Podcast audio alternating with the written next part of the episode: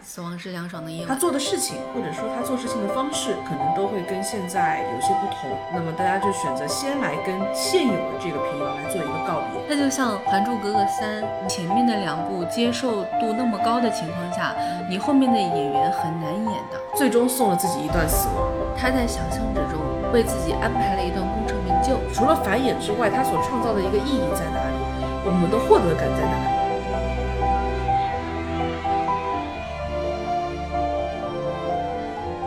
大家好，我是泽小姐。大家好，我是葛小姐。我们现在在平遥，我们第一次走出了我们原来的录音室。是非常仓促的，真的临时起意。一点多钟决定要来，四点多钟从家里出发，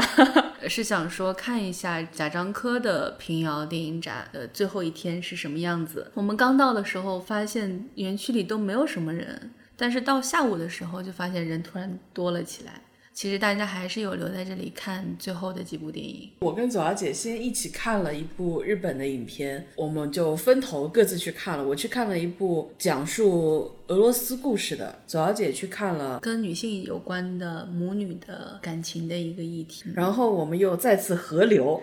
一起游到海水变蓝。一起游到海水变蓝，会觉得说放在平遥电影节最后一天的最后一部来看的话，会是比较有仪式感的。虽然说这个片子没有我想象中的好，就是客气了，客气了。全片大家基本上看余华 cut 就可以了。对我可能对他的期待还挺高的。首先，它有一个纪念的意义嘛，作为这个最后一部；其次，它的名字很好听，海报也很好看，余华不错，余华不错，余华很可爱。余华贡献了本片基本上百分之九十八的亮点。你给我讲讲，那剩下百分之二的亮点在哪里？我们这样说，贾樟柯不会高兴的。我是觉得，因为他的那个《吕梁文学记》本身，其实这部片子可能它的意思是一层，但是你放在这样的一个环境下面，你就觉得可能整个片子延伸出来一些言外之意，是我觉得很有意思的。比如说平遥的摄影展啊，《吕梁文学季》啊，这些可能会在之后的日子当中去分担平遥电影节从第五年开始所面临的一些未可知的压力跟风险。贾家庄呢，又可能去分担贾樟柯离开平遥之后所承担的或者是落空的一些风险。平遥电影节它不是不办了，你说它到这个为止，它画了一个句点，它并不是。他只是说，他以后的办可能会跟之前的四年会不一样。那至于这个不一样会带来哪些变数，现在决定走的人，在明年的这个过程当中，是不是还存在一定斡旋的空间、被挽留的空间？或者会有新的团队真的来接手，他们会带来怎么样的一个思考？因为其实像西宁电影节，它是在西宁当地的商业院线当中进行策划的。但是平遥电影宫的话，我们这次到就感觉基本上是打上了百分之百的平遥烙印的。它的整个活动空间也好，然后它的整个气质也好，包括它的整个场域，其实基本上就是完全被套用在平遥电影宫这个环境里面的。所以这个电影展脱掉了贾樟柯的这个特色，又是不是能够继续走下去？这其实都是未知数。这些未知数就会让大家觉得，虽然说平遥电影节没有人说不办了，但是大家都会觉得这个逗号特别特别像某种意义上的句号。平遥是不一样的，它就是在这个地方，所以它会给你一种它好像有一个目的地的感觉，而且它这一个场地的整个的设计是蛮有那种老工业厂区的感觉。又跟平遥这一个城市，包括跟这一个电影展曾经的主导人，他的一些电影风格都是有一些相契合的地方的。它的气质是比较容易被归纳的，就比如说，他今年是前南斯拉夫塞尔维亚，然后再往前的话，他做过前苏联，做过巴西，做过印度，他其实还是比较专注于一些相对来说我们现在的空间当中并不是那么主流的一些地域概念，或者说是已经逝去的某种地域概念。它又跟现在的这个老的仓库是有一种关联的，因为这个仓库它原本承载的功能已经没有了，它更多的是作为原有的一个旧的躯壳去容纳一个新的事物，去关注这些地方的这些影片以及他们所传达的这些讯息，在某种程度上跟这个空间是吻合的。我跟左小姐有讨论过，其实已经是在出发的路上，然后想说为什么我们突然之间要来，因为其实我在大概。一个月之前就一直在关注平遥电影节，包括今年像《不止不休》这些片子，是非常非常期待能够在线下能够真的看到的。但是它的片单很晚出来，评委都是到最后一刻全部才定下来的。到它开票的时候，你都是在它的这个开票页面里面没有办法直观的找到像《不止不休》这几部片子的，它是像彩蛋一样被嵌在对 A B C D 这几部片子里面，你要点进去，你才知道说哦，这部片子是这个，很难很难买成功。哪怕你真的买成功了，后来又被退票了。特别特别想看的片单前几的几部片子都是这样的时候，你就觉得有点疲惫，因为当时有其他的工作，就觉得没有那么大的动力到这边来。在 B 展的前一天，倒数第二天。突然之间说，哎呀，贾樟柯的这个团队之后退出平遥电影节，大了说他可能是某种程度上的一个历史现场。我对这个东西是有情节的，我真的是凌晨两点多钟说要不要赶一下。我但凡那时候睡着了，可能你就一个人默默 的 订票过来了，我们就要隔空录音了，就不录音了好吗？也没有必要非在这天录音。你看，我们这两年其实见证的不只是一个影展的历史。二零一八年金马，他也是在台上突然发生的一个变故嘛。然后李安说他以后不会再去做这件事情了。从下一年开始，你明显能够感觉到金马这一个曾经占据很重要的地位、有非常强话语权的一个电影节的颓势出现了。那一年是非常可惜的，它甚至比尔冬升的金像更可惜。金像在那之前，它其实整个影响力也好，它的辐射面也好，都已经是。极大程度的萎缩了，但是金马那一次是站在一个十字路口，李安有点像是临危受命，因为当你的一个所可动用的资源越来越少的时候，真正有远见卓识的人他会去明白，我有一个在整个亚洲范围内都可以叫得动、打得响的牌子，是一件多么重要的事情。我会觉得那一年的金马，你与其说它出现了一个意外，更多的是遗憾，他可能错过了自己最后的契机。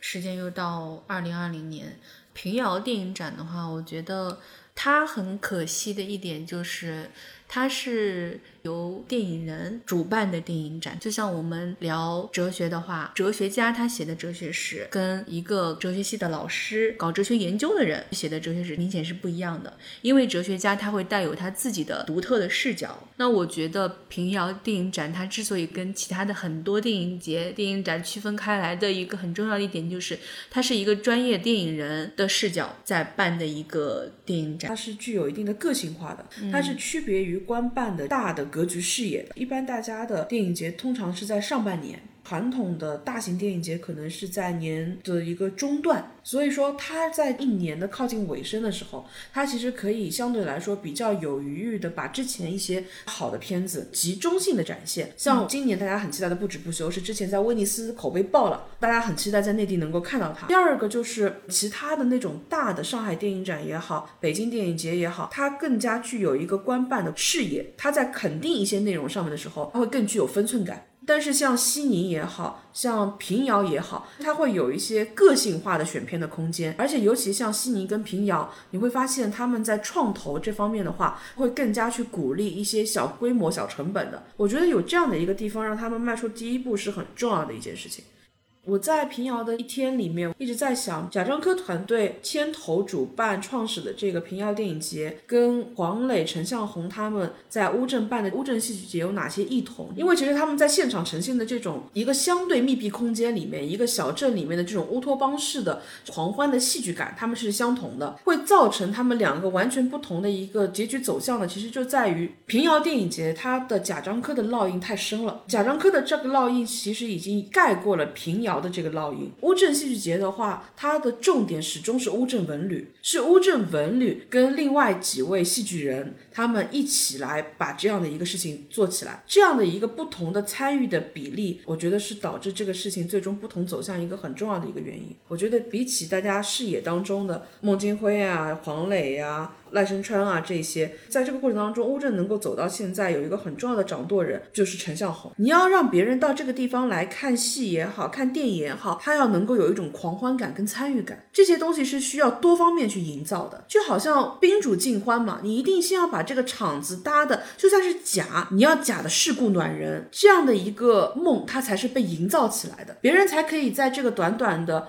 五天、七天、十天这个时间里面，他可以安心的把自己沉浸在这一个幻梦当中。那么如果说你的吃相太难看了，或者说你的功利心太强了，其实都是会戳破这个幻梦的。我其实，在早上在机场的时候。我就有讲说，我其实对于后面的电影展的发展其实不那么看好。我是觉得说，他们肯定也有很多的之前做这些事情的经验、办展的经验，但我觉得他们的视角是不一样的。后面还是要叫平遥电影展。如果说前后期你的风格差异太大的话，首先你没有办法留住原来的那批来看电影的观众，嗯，其次的话，新观众买不买你的单都很难讲，等于还是重新再去做。做一件事情，那么你的风格又可能有一些差异的话，它很有可能就会不断的跟前面的东西进行比较，在内容上面质量差距都不那么大，但只是因为风格不一样而接受到一些可能不那么理性的贬低，这样的东西都会影响到普通的电影观众的观感，就是造成的一个结局就是旧人不买你的账，新人也不太买你的账，大家都会有一个自己的情感上面的直观的感受，这个感受是跟你。你的内容本身做的怎么样，可能关联性都没有那么强的。其实我是很担忧它的发展的。嗯，它其实比较难，因为确实说平遥他已经跟贾樟柯做了一个非常非常紧密的关联了。那么如果说把这样的一个个性化的选片的视角特色全盘拿掉之后，对于后来的人很尴尬。他如果说他延续贾樟柯的这样的一个选片的思路，那么为什么不让贾樟柯继续来做呢？那如果说我完全换了一套风格？你跟原来的平遥电影节又是什么样的一个继承关系呢？对于来接手这件事情的人，本身也是个烫手山芋。它就像《还珠格格三》，你换了演员之后，左小姐这个例子真的是非常的接地气。葛小姐刚一直在想要不要用男女团来作为一个比例，万没有想到出现了一个更加接地气的《还珠格格三》。是的，是不是？其实《还珠三》，你说他的那一批演员是不好吗？你也不能完全去这么讲，但是大家。对于前面的两部接受度那么高的情况下，你后面的演员很难演的。你可以把小燕子演的完全拥有自己的风格，但是大家要的可能就是之前的那个小燕子。操盘这些事情的人，大家看的会更清楚。只是我还是觉得，去操盘这些事情的人，他们可能不太在乎一个事情，就是在做这个事情本身所营造出来的这种造梦感。作为观众，你的体验会更深刻。但是对于主办方来说，他们很多的感受是在实操层面上面的，他们可能考虑不太到这样的一些细节的东西。他们想的更多的还是实操方面，就是说我也可以呀，这些东西我都能做呀。那为什么是你来做？你为什么要在这边争取这么多的权利，争取这么多的你的个人的东西？其实没了你，我们自己也能做。他可能会是这样的一种心态。这也是很多人知道这件消息之后。会选择赶到平遥的原因嘛？因为大家都会觉得说，哪怕之后他这个名字被保留下来，他做的事情或者说他做事情的方式，可能都会跟现在有些不同，或者说比较难以预测他之后怎么样去做。那么大家就选择先来跟现有的这个平遥来做一个告别。在这个节点上面，我参与过了。这个电影节本身在这个节点上有点置之死地而后生的这种感觉。死这个事情，其实在我们今天看的一些电影当中，包括前一阵我们想聊的一些话题当中，其实它。都会有一些相契合的这种关联性的东西，这就是非常巧的。我们两个呢，本来就定在周一这一天聊几部关于死亡的电影。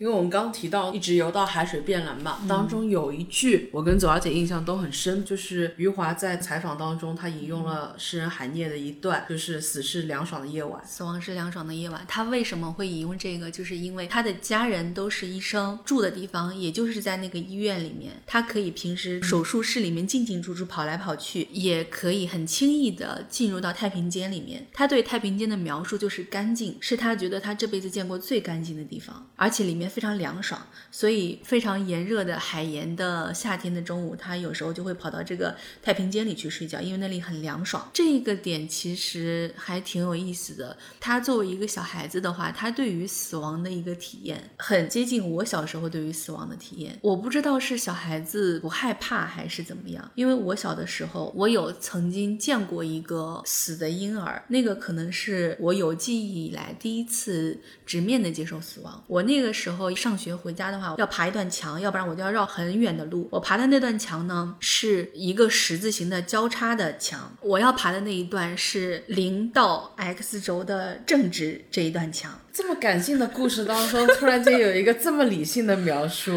我们学校那边是在这一个坐标系的第四象限，我家在第二象限。我要爬墙的时候，有时候我就会站在墙上走几步嘛。在墙上走的时候，我看到第三象限那个荒地的一个臭水沟边有一个死婴儿，他是被医院的一条绿色的毯子包着的。我那时候我不太确定嘛，我还拿了一个竹竿去挑开了那一毯子，不知道他是在出生之后出于某些原因被抛弃的。还是说生下来就是一个死婴？当时我是好像不害怕，现在回忆起来那段经历，我都觉得很奇怪，我为什么要做这个事情？好像去看一个死因是一件稀松平常的事情，它很像伴我同行的那个故事里面那几个小孩决定去寻找那个尸体的经历。我小的时候是不害怕，那跟余华对于太平间的记忆是很相像的。我们后来对于死亡的一些恐惧，可能不是天生的，恐惧是在我们的成长过程之中慢慢慢慢产生出来的。在一个幼童不谙世事的内心里面，他对死亡的恐惧是没有那么强烈。余华有一篇文章是我很喜欢的，应该是六年级那个时候，我在一本杂志上看到他一篇文章叫《土地》。在这篇文章里呢，他其实讲了三个关于死亡的故事。他那个时候搬到了海盐，他住在一个城乡结合部的地方，他是属于城市边缘的孩子，离他家一条街的距离就是那些农村的孩子。有一个小孩子很爱吹牛，有一天他被他的父亲一拳打死了，因为他挨着墙站着，他父亲一拳打到之后，他直直接撞到墙上，他没有一个缓冲的空间，他就直接死掉了。但是因为他们家当时有很多孩子，所以这个孩子的去世好像也没有给这个家庭造成过多的伤心。但是给余华带来的一个心理阴影就是，他但凡惹他爸生气了，他就会到屋子中央站好，防止他爸一拳把他打死。还有一个爱捉弄小孩的一个比较大的孩子，他在十八岁的时候生病死去了，埋在一棵槐树的下面。据余华的描述，就是其实对于这个孩子的死亡，他可能都没有觉得那么恐怖。但是他在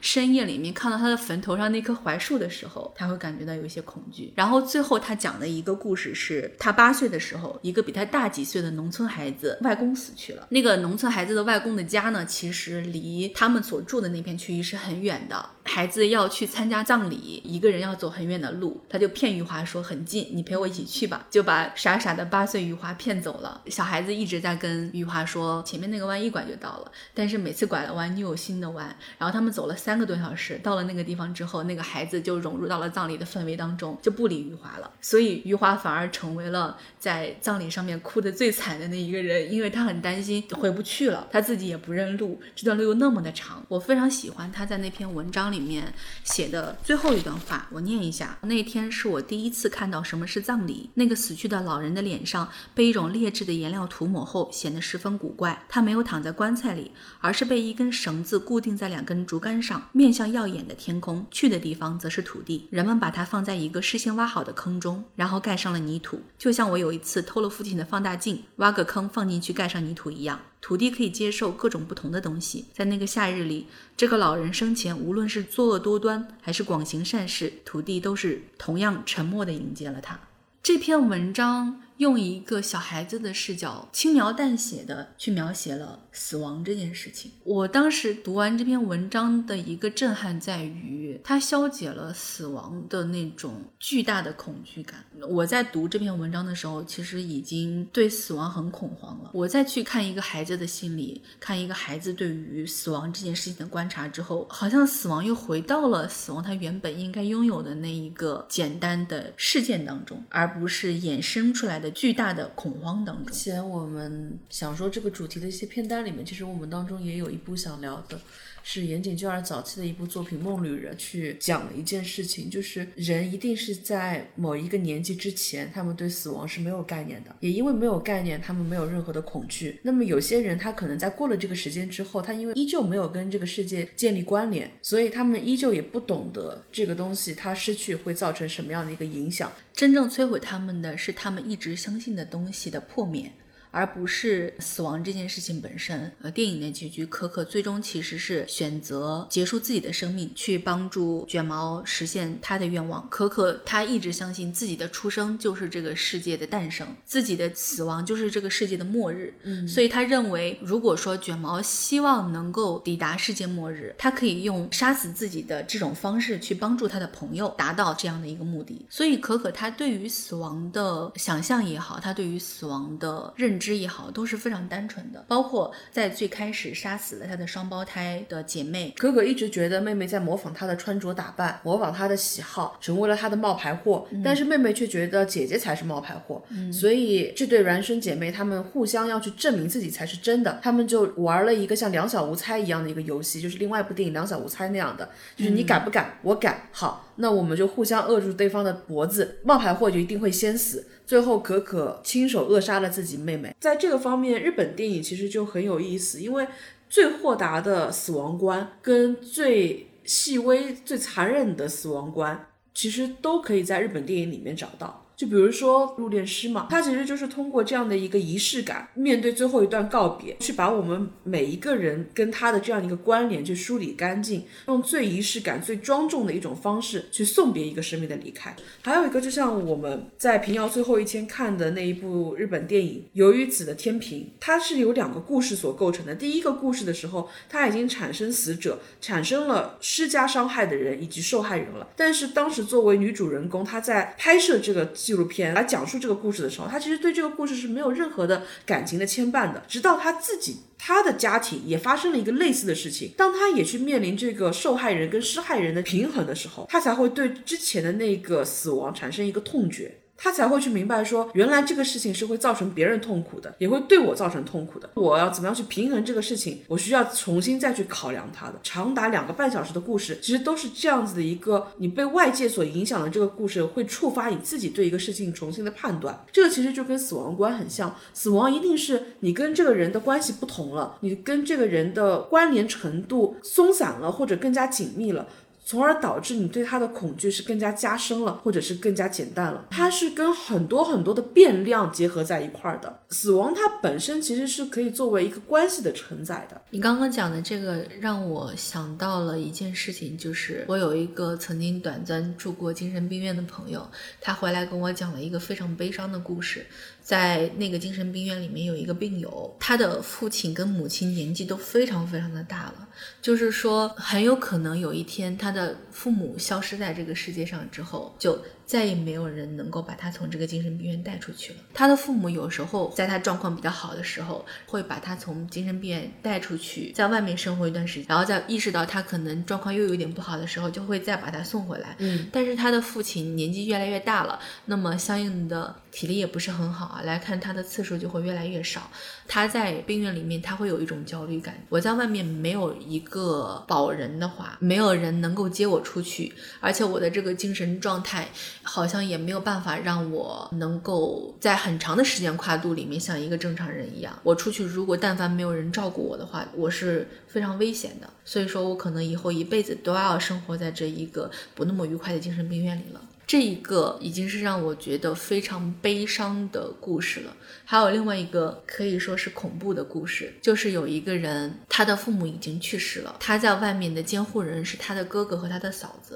他的哥哥和嫂子为了能够侵占他的房子，选择不把他接出去。他的哥哥和嫂子拥有掌控他的权利，即使他是在非常清醒的情况下，他也没有办法离开这个精神病院。看电影的时候，感受会来的特别的直观嘛，因为你生活当中的话，需要你自己去把它提炼出来，但电影更多的是通过戏剧化的人生，直观的呈现给你。就比如说左小姐推荐给我的那部片子是哦，我想结束这一切。到最后，最后你会发现，你一路上所经历的这些奇幻的、奇诡的，以上所有的种种，它都是一个。生活当中已经非常臃肿的一个不成功的人，他在临终之前的一段幻想，他把自己那些每一个都曾经发散过，但是每一个都没有能够种出结果的那些技能、那些爱好，投射到了自己的幻想的历程当中，然后最后用了一段骑士的王子式的舞蹈，一段歌舞剧，达成了自己整个故事的一个高潮，最终送了自己一段死亡。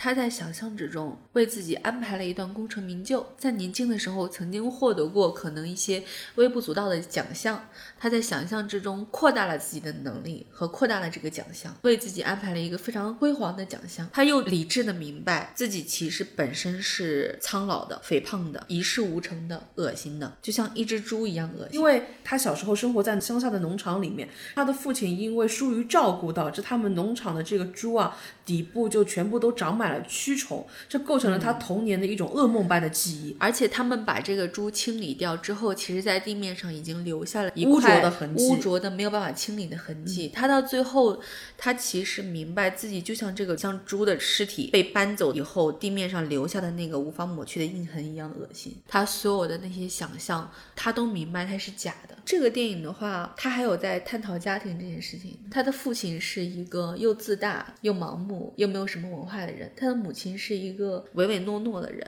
他的母亲有时候会试图说一些让他听起来开心的话，但是这个话又说不到点儿上，又让他觉得说。他的父母跟他之间有非常强的隔阂，他明白他的父母爱他，他的父母会给他提供呃很多丰盛的饮食，提供他喜欢吃的东西，但是他们永远都没有办法懂他。并且他隐约觉得自己的父母配不上他。对，还有一个点是，当时的那段镜头语言其实也蛮惊悚的，就是他想象中的他的女朋友走到了他不让他下去的那个地下室里面，他从洗衣机里面往外捞，不断的捞一件又一件，一件又一件，都是清洁工的衣服，就是他一直试图在掩饰的这个事情，就是自己不过是一个清洁工，他其实害怕的也不是被那一个他虚构出来的女孩看见，他害怕的是自己想起来。而且他影片当中有一段公路戏之后，他们会进入到影片最终高潮的那个场景，就是那个学校。他们在进入学校的时候，镜头给了垃圾桶一个画面，在那个垃圾桶里面堆满了他喜欢吃的一个小丑冰淇淋。这就意味着这一段梦并不是他今天临死之前他梦了这么一回，而是在他人生漫长的、无趣的、臃肿的生活当中，他每一夜、每一个晚上都是通过这样的英雄幻想，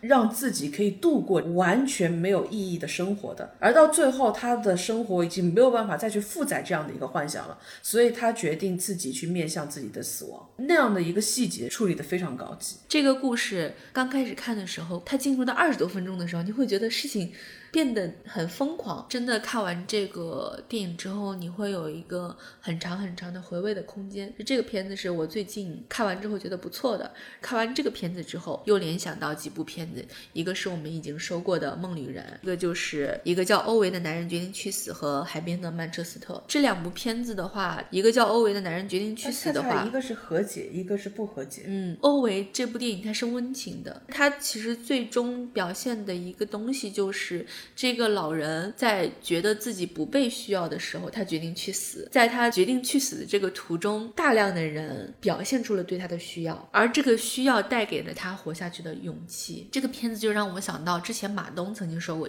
一段话，他的母亲在他退休的前半天，他还觉得我还有一件事情没有做完，我做完这个事情我就真正的退休了。他还卯着劲儿要去做这件事情，然后突然来了一个电话跟他说，这个事情不做了。也就是说，他那半天都没有了，突然进入到了退休的状态，他就是会突然觉得无所适从。工作了一辈子，被这个岗位需要了一辈子，被家庭需要了一辈子。到了这个退休的节点上之后，你突然发现我的孩子长大了，没那么需要我了。我的工作虽然本身好像不是那么厉害的东西，但是我的工作此刻也不需要我了。我真的要进入到一个养老的状态，我不再创造价值了。恐惧的是自己不再被需要，不再拥有价值。欧维也是，他其实是自己的妻子死亡之后，奉献了一生的那个岗位不再需要他了，把他开除了。这个时候，他突然觉得活着好像没有意思，所以这个故事的核心是需要。海边的曼彻斯特的话，它讲述的是没有办法和解。这个故事的主角叫丽，他的哥哥死去了之后，他不得不回到曾经发生了对他来说非常大的打击的事件的这个城市，作为他侄子的监护人。他本身是一个很沉默、很易怒的这样一个性格，他好像对什么都不关心，他也不愿意回到这个城市，他也不愿意照顾他的侄子。我很很喜欢的一个地方是在他的哥哥死亡的那个时候，他和他的侄子都要去见哥哥、见父亲最后一面，但是他们都是沉默的，他们没有痛哭流涕，好像就是平静的接受了这件事情。其实平静的话，它是对于悲伤的一种惯常的表现才会体现出来的一个状态。当我从未体验过如此的悲伤的时候，这样的悲伤突然向我袭来，它可能是会有一些情绪的爆发，但是他们两个都很平静的接受了这件事情。整个片子其实前半段他跟 Lee 的相处是很无趣的，就是你能感觉到 Lee 他其实是一个他已经把自己完全冰封起来的一个人。儿子最打动我的一场戏是他在冰箱里面去摆那个冻鸡肉，他并不是对于爸爸的死亡是毫无感知的，只是他不懂得这种痛苦意味着什么。小学一二年级的时候，我们要去做一个健康测试，做一个嗅觉测试。他面前可能会有酱油，可能会有醋或者其他气息的一些液体，让你去闻。然后我身边一个朋友，他闻了那个味道之后，他就说：“我闻得到这个味道，但是我并不知道酱油是一种什么样的味道，醋是一种什么样的味道，所以我不知道这个东西到底是酱油还是醋，或者是其他的什么。”他的痛苦是存在的，但是他不明白那些难以名状的痛苦究竟代表着什么样的一个情感。当他把那个肌肉想要放上去，但是又放不好，一用力去摆那个肌肉，那个肌肉反复的跌落下来的时候，他一下子人就崩溃了。他们住的地方土太硬了，冬天是没有办法去刨开那个土的，他们必须要等到来年的春天才可以把这个土松动掉，才可以让他的爸爸埋进这个土里面入土为安。所以在一个季度的时间里面，他的爸爸就要像冰箱里的冻鸡肉一样的去躺在这个冰柜里面。他之前从来没有对这个事情表现出任何的不满，直到那天晚上他看到那一盒冻鸡肉，他突然间所有的情绪全部都爆发出来。他说：“我我不想让我的爸爸像。”一盒冻鸡肉一样的躺在那边，那一刻我觉得非常的打动我，就是这些东西是存在在他身体内的，只是他并不知道这是一种什么样的感觉，他不懂得去描述这种痛苦，并不代表这个痛苦不大。海边的曼彻斯特，他的故事好就好在他所有的戏演其实是利他的一个经历，但是利的这个经历他本身特别没有意义，他本身活得好好的，然后他就是出门，他跟朋友玩了一次，嗨了。火炉的那个挡火的封板没有放上去，出门买一样东西回来了，房子就烧了，三个孩子都没了。当他发现房子全都烧了，然后那个晚上他都在警局里面非常平静的在录笔录。他说完之后，警方就说好的，可以了，你可以回家了。他非常诧异的说，就这样子就可以了吗？然后警察跟他说，你犯了一个很严重的错，但你只是犯了一个错。这句话本身又让一切显得毫无意义。他失去了一个家，他失去了三个孩子，造成这一切的一切只是那么一点点。的不小心，人的荒诞是，你可以去努力做很多的事情，但你也可能在路上跌了一跤，你可能就死了。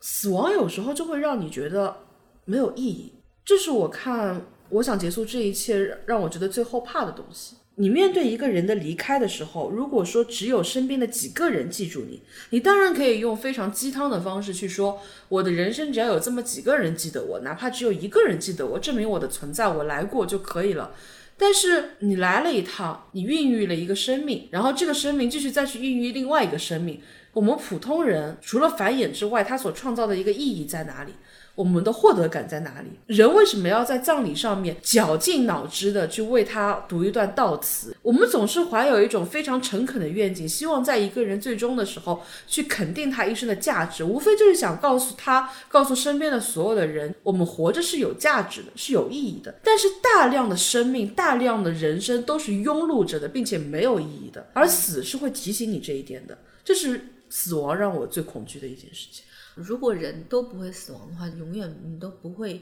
意识到你其实花了很多的时间在做一些没有意义的事情，你在过一些庸碌的人生，就是因为你的人生有一个时间节点，才会让时间这个事情变得珍贵。就是如果说时间是无限量供应的话，那意义这个事情可能也就不存在了。所以，我们探讨死亡，其实是为了探讨如何生活。我之前曾经跟我爸爸去上坟，那个地方有很多的坟地，我爸一一跟我隶数，这个是你爷爷，这个是你太爷爷，这个是你太太爷爷，一个一个往上数数上去，在这个墓园的最前方。是一个没有墓碑的坟墓。嗯，他说这是我们这一支啊能够上溯到的最老的老祖宗。我不知道他的名字，因为他没有碑，而且他这个墓里面也没有东西，他是个衣冠冢。因为我们在最开始迁墓的时候，他的那个墓就已经遗失了，所以说你只能给他做一个衣冠冢。但是我们知道有这样一个人，我们那边其实有一种习俗，就是在上坟之后啊，给这个家族每一个坟上面压一张黄纸的，告诉我坟里面的每一个老人，你的子孙来看过了。我们那天烧太多了之后呢，就没有那么多的纸给每一个坟压。最后我爸爸做了一个权衡，他说。我们给衣冠冢的这一个老祖宗，我们压半张纸，给你爷爷压半张纸，这样我们少的那一张呢，就撕开就够用了。我爸说，你爷爷能够理解我们，老祖宗也能够谅解我们，其他的这些人我们要尊重。我爸跟我说了这样一句话，他说，你看这里有这么多的坟墓，这些人每个人的一生都是很漫长的故事，他们经历了那么多的东西，然后现在所有人被锁在这一抔小小的黄土里面，他们的故事。也被他们带走了。我们过来呢，来看看他们，他们能不能够看到我们，也不知道；他们能不能够理解我们现在的生活，也不知道。这样的念想其实是充满想象的一种念想。一旦有了一定的时间跨度之后，包括像小孩子，我对于我爷爷，我的理解其实更多的是来自我爸跟我的讲述，而不是来自于亲身的经验。因为在我们两个共同生活的那段时间里，我太小了。有很多事情我是理解不了的。嗯，再往上一辈，其实我就不知道了。传宗接代这个东西也是伪命题，不朽这个东西也是可遇不可求的。很多不朽，它是通过一些偶然的方式，不管是好的还是坏的，这样的方式被人们记住的。大多数的人，他就是经历了一段时间之后被遗忘，先是被自己的孩子遗忘，然后被整个世界遗忘。就跟很多人，他刚生下来的时候，他小的时候，他都希望自己是一个成功的人、伟大的人，然后他就会经历很多的痛苦，然后慢慢发现我只能去做一个平凡的人一样。我觉得我们在面对死亡这件事情上面也是。慢慢的，先接受自己会死亡，然后接受自己可能没有那么的不朽。当然，我们肯定不是在接受这个事情的时候，我们就不去努力做一些能够被人们记住的事情的。但是如果说真的就是做不到的话，也要谅解自己做不到，就是谅解自己只是这个天地间的一个小小的尘埃。这样的话，你走的时候其实会轻松一点。我觉得我保留我的观点吧。海边的曼彻斯特吸引我的就是人其实未必需要和解。丽经历了那么多，其实到故事快接近尾声的时候，最应该恨他的，他的前妻失去了三个孩子，也努力了开始新的人生，拥有了自己新的孩子，终于坦诚的把自己所有的情绪宣泄了出来。然后当所有人也觉得李应该往前看开的时候，李应该能够忘却曼彻斯特带给他的这种伤害，他可以重新留在这样的一个海滨城市。跟他的哥哥的孩子一起好好的生活，去建立新的感情的羁绊。但是故事的最后，丽还是选择离开。他没有办法完全的走出那段伤痛，他没有办法去和解。人有的时候就是没有办法去和解的。我非常讨厌关于死亡的鸡汤。嗯，很多的时候，死亡被做成了一门生意，会告诉你说你要勇敢去面对死亡，你要去跟死亡去和解，你要去笑对死亡，看淡死亡。我觉得没有必要。死亡它是痛苦的，死亡会消解掉很多，会淡忘掉很多，会抹杀掉很多，它必然会带走很多东西的，不用去跟他和解。人在逐渐长大的过程当中，你要去接受我们当中的某一些部分，它就是会淤积着，淤积到最后，你就是打不开这一块了。把自己的身体，把自己的内在想成一个博物架，你可能过个几年，它的某一个格子，你就给它上了一层挡板。它就上了锁了。再过几年，你会忘记这个锁的密码。随着逐渐长大，我们生命中的一些人逐渐离开，我们身上上锁的地方一定是越来越多的。也许很多年以后，你会想办法去打开这个锁，但也更多的时候，你会忘记这个密码。不要强行去撬开那把锁。我们都会有自己的曼彻斯特。